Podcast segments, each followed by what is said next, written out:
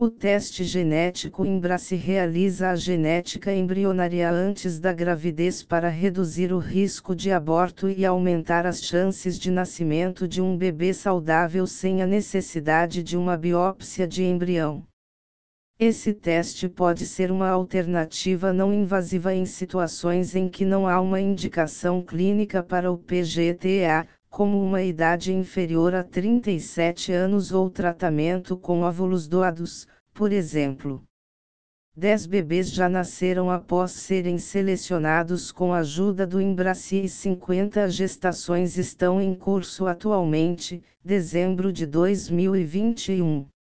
O Embrace, que foi lançado em 2020, permite definir uma ordem de transferência embrionária considerando a probabilidade do embrião ser euploide, ou seja, cromossomicamente normal. A análise dispensa a biópsia embrionária já que a tecnologia desenvolvida pela Egenomics após vários anos de pesquisa detecta o DNA livre circulante presente no meio de cultivo em que o embrião foi depositado durante seu desenvolvimento embrionário no laboratório de FIV, fertilização in vitro. Atualizações científicas sobre o Embrace os congressos mais importantes de reprodução assistida em 2021 trouxeram informações interessantes sobre estudos realizados sobre o Embrace que quero compartilhar com você aqui.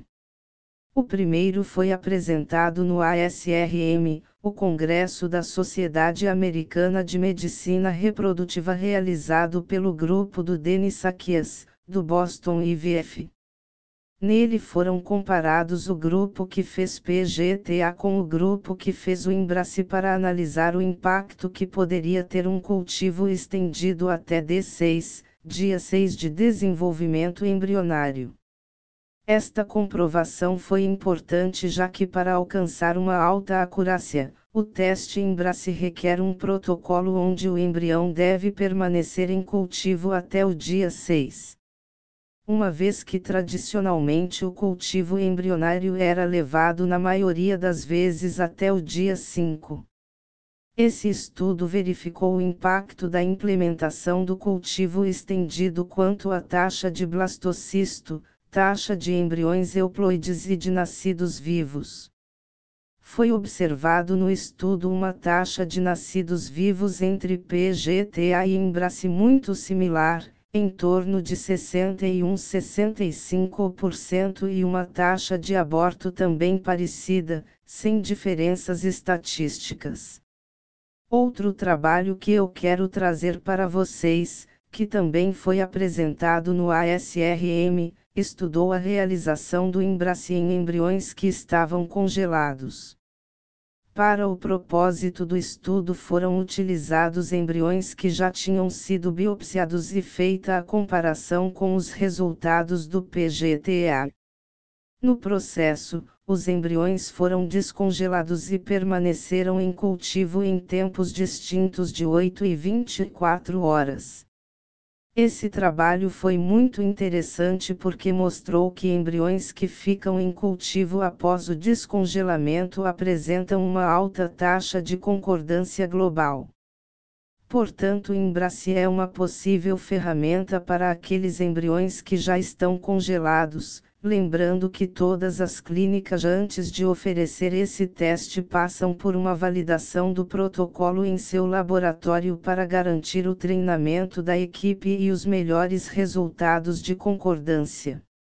O terceiro trabalho sobre o Embrace que trago para vocês é o estudo que foi apresentado pelo Hospital Rubar International com colaboração do Dr. Ioso Franco durante o ISRI desse ano, o Congresso Europeu de Reprodução Humana e Embriologia. Nesse estudo, primeiro foi realizada uma validação de concordância entre Embrace e as células propriamente ditas do embrião obtidas do processo de biopsia para análise com PGTA, que alcançou 87,5%. Segundo, em relação ao impacto clínico, eles analisaram os resultados de nascidos vivos entre diferentes grupos. Pacientes que realizaram PGTA. Pacientes que realizaram Embrace. Pacientes que tinham como critério de transferência da avaliação morfológica do embrião.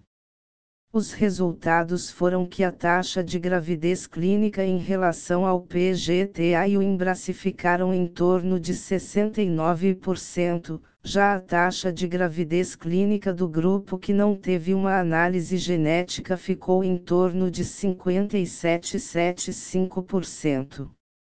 Em relação à taxa de gravidez em curso, o grupo que analisou com PGTA e o Embrace ficaram em torno de 61%, já o grupo que não teve análise genética com 48%.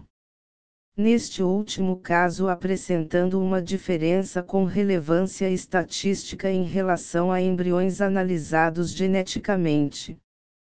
Por fim, eu apresento um estudo que teve participação do grupo Nilo Franks e Boston IVF, onde foram analisados 117 embriões, massa celular interna, trofectoderma e o meio em que esses embriões foram mantidos com o DNA livre circulante apresentando na ASRM 2021.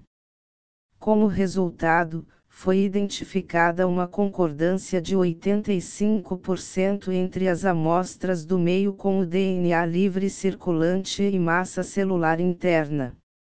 Já a amostra do meio com o DNA livre circulante e trofectoderma em torno de 89%, ou seja, em ambos os casos uma alta concordância.